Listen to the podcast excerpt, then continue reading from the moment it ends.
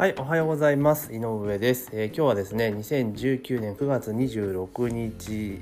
水水木曜日か木曜日になりますね、えー今朝もですねポッドキャストをお届けしていきたいと思います、まあ、引き続きですねちょっと遠征中につきちょっと時間が遅くなってしまっているんですけれどもまあ帰りお昼休みとか帰りの時間にですね聞いていただければなというふうに思っております。え今日はですねちょっと今回え出先の中でね体験したことの中でこれ便利だなって改めて感じたことをちょっとお話ししていこうと思います。でそれは何かというと、えモバイル Suica ですね。モバイル Suica、えこれ便利だなという再発見を再発見というか再確認をした話をちょっとしたいと思います。よろしくお願いします。で私自身今は iPhone を使っているんですけれども、まあ、以前はですね4年5年ぐらい前か。ドコモに iPhone が出るまでの間はずっと Android の端末を使っていたんですね。その前は当然ガラケーでしたけれども。で、まあ、スマートフォンにあのフェリカの機能ですよね。電子お財布携帯と言われる機能がまあ搭載されてでその当時、えー、と私はギャラクシーの3かなんかを使ってたんですけど、まあ、当然それにモバイル Suica を入れて普通にスマホで、えー電子マネー使ってお財布携帯を使ったりとかしてたんですね。でまあそんなのずっと使ったんだけれども、まあ、iPhone がいよいよ出るというところとたまたま機種変のタイミング、まあ、2年ぐらいのねタイミングがあったのでじゃあこれはもう iPhone に変えようというところで、まあ、思い切って機種変をしたんですよ。でその時に iPhone って当然当時ではまだあの ApplePay とかがね搭載されてない日本型のそのフェリフェリカに対応した端末ではなかったので、まあ、当然ですね Suica とかそういったものを、まあ、新たに調達しなければいけないわけじゃないですか。で今まではあのなんだモバイル Suica だったので結局だからそのどこでもその場でチャージができたのが結局カード式の Suica だとあのチャージ都度しなきゃいけないわけですよね。券売機とか使って。それめんどくせえなと思って。でそれであの要はビューカードを作ってでそれと Suica でビューカード自体を、ね、持ち歩いて定義があの IC カード代わりに使うのちょっと嫌だなと思ったんででちゃんと Suica とリンクさせてで Suica オートチャージの設定をしてたんですよ、うん、してたの。でそれがだから5年前か。なっていてで、まあ、ずっと東京に来るたびに、まあ、Suica ではねそのオートチャージされるので、まあ、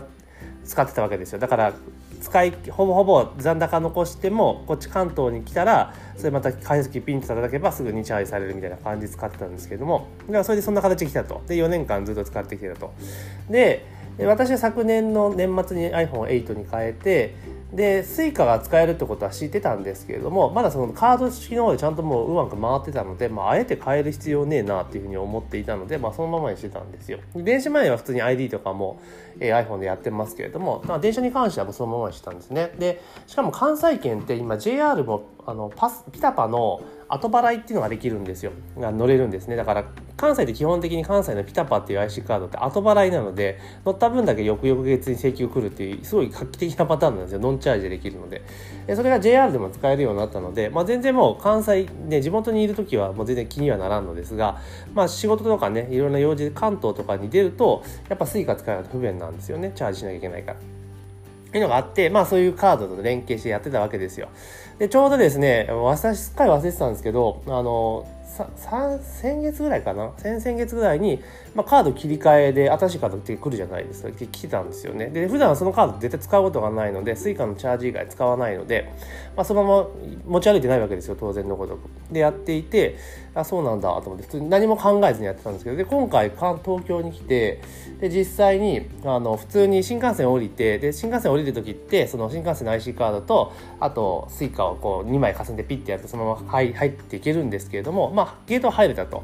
で出る時に普通に Suica をかざして残高が多分ねギリ足らないなっていうのは分かってたんですけど、まあ、タッチすればまあ、オートチャージされるだろうって思っていたのででそのまま入っていったんですよねチャージしない、えー途中しないで入っていってで結局出る時にこうやったらね、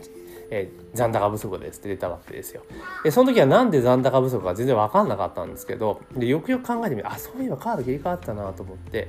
であ手続きが必要なんだっていうふうに思ってでじゃあ、あの、JR 東日本のなんか ATM みたいなのあるじゃないですか。あれじゃないと手続きできないんですよ。で、それで、ああと思って、ああでもカード持ってないし手続きできないやと思っていて、で、しかも今回も当然 JR とか乗るので、え、都度現金でチャージするのめんどくせえなっていうか、あの、今ほとんど電子マネーとかカードで決済してるので、現金自体そんなに下ろして持ち歩いてないんですよ。だから現金出すのめんどくせえなとか思っていて、で、乗るたびにチャージするのもなだりーなと思ってる時に、ふと思い出したんですよね。あそういえば iPhone って Suica あったよなと思って。ああるなと思って。でそれで、えーすぐに iPhone に Suica をダウンロードしてインストールして設定してやったんですよ。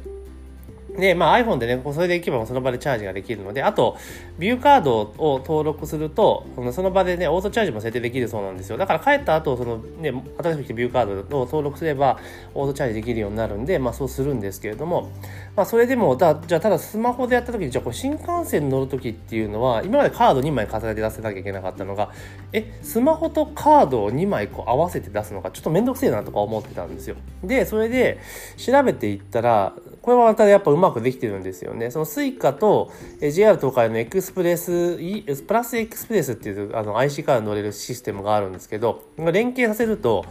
スマホで乗れるんですそのままね。あの予約は予約もできて、で、そのまま、えー、iPhone かざすだけで新幹線も乗れるって形になってて、これすげえ便利じゃんと思って、えついに切り替えたわけですよ。重い腰を上げて、うん、切り替えたわけですね。でやするともうほぼほぼその今って飛行機も結局スマホで乗れるじゃないですか。で決済もできるわけですよね。そうすると財布じゃなくてスマホ持ってればほとんど足りちゃうなっていう時代になったんだなっていうのをちょっと改めて感じたんですね。で仮にこう出張とか遠征の時に財布を忘れたとしてもスマホさえ持ってればななんとかなるなと。で今まではその結局あの財布忘れちゃうと結局モバイル Suica とかではないので、まあ、結局スマ財布と財布忘れてもだから定期あの Suica は持っていかないとダメだったんですが今回もスマホだけで全然 OK になったなというふうに思っています、まあ、とにかく本当便利ですよね。これで全部完結してしまうっていうのが。でモバイル Suica の場合ってその場でどこに乗って何に乗ったかっていうの全部記録残るんですよ。記録にね。で今までの Suica もそれはできるんだけどそれって結局あのなんだ自販機かなんかに行って出力しなきゃいけないので結構めんどくさかったりするんですけどモバイルだとそのまま画面で確認できるのでこれ生産とかにもすごく便利だなとかって逆に思ったりはしたんですよね。だからまあ全然話変わりますけど会社の例えばあれじゃないですかそのなんだ、えー、交通費とかってもう全員ね、今スマホとか支給してるじゃないですか。だからモバイル Suica 入れてやったら管理したらいいのになとか思いますけどね。でチャージは申請したらチャージするぞみたいな感じにしてったら結構いいんじゃないかなと思いますけどね。無駄遣いしないし。ちゃんとルートもわかるからねっていうところなんですよね。まあ、ちょっとそれはさておき、とにかくこのモバイル Suica ってのは非常に便利だなというところはあります。で、iPhone、あの、普通の Android の、えー、お財布携帯だと、例えば電子マネー、エディとか ID とかの場合っていうのは、まあ、かざすだけで OK なんですよ。かざすだけで生産終わるんですけど Apple Pay の場合っていうのは認証しながらじゃないと認証後じゃないと決済できないんですよね。でこれすげえ不便だなと思ってたんですけど Suica はそうじゃなくてやっぱ普通にタッチするだけで、まあ、できるんですよね普通にピッとあの従来のお財布携帯のようにできるっていう話でだったら普通になんだあのなんだ Suica だけじゃなくて iD とかその辺の電子マネーも同じような決済したらいいのになってねあの認証なしでやれたらもっともっと便利なのになとかちょっと思ったりはしましたけどねまあいずれにせよまあ、ここまであのスマートフォンにいろんなものが集まってきていろんな今申請とか手続きとかもなんか基本スマートフォンがデフォになりつつあるじゃないですかパソコンじゃなくて。でなった時にやっぱりこうあ、ね、スマホを結局スマホ自体をあの持ち肌身離さず持ち歩いてるわけじゃないですか。だから、財布よりも重要度が高いっていうところがあるので、まあそう考えると今の流れでいくと、まあ、スイカとかも当然入れといた方がいいとは思いますね。ただ唯一のネックなのが、電池切れちゃうともうどうにもならんっていうところですよね。まあ確か多分スイカに関しては、その、あれですよね、あの、電ん？電池がなくてもその charging されてる分に関しては多分使えると思うんですけどただそのあれですよね。結局チャージができなくなっちゃうのでやっぱ電池モバイルバッテリーっていうのはもう絶対に必要なのかなというふうには個人的には思いますけどね。うん。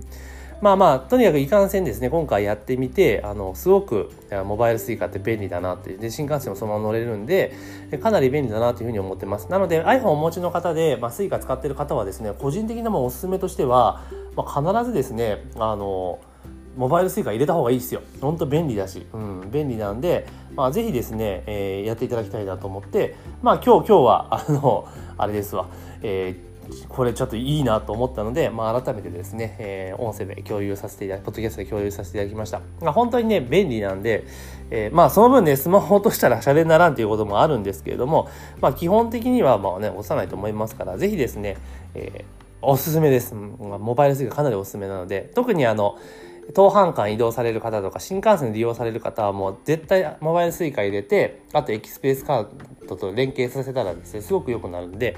便利になりますので、ぜひね、やっていただければというふうに思っております。というわけで本日のポッドキャストはですね、モバイル suica を実際に導入していうところですね、そこについてね、すげえ便利だぞっていうふうに思ったので、まあ、それをちょっと共有させていただきました。で、明日もですね、明日はもう、えー、今日大阪戻りますので、明日はま通常通り朝の配信できるかと思いますので、まあ、7時かそこいら7時ぐらいに配信をしたいなと思っております。で、合わせてですね、メールマガジン等毎日18時30分から送っておりますので、もし興味ある方は、えー、リンクからですね、登録していただければというふうに思っております。というわけで本日のポッドキャストは以上になります。ご清聴ありがとうございました。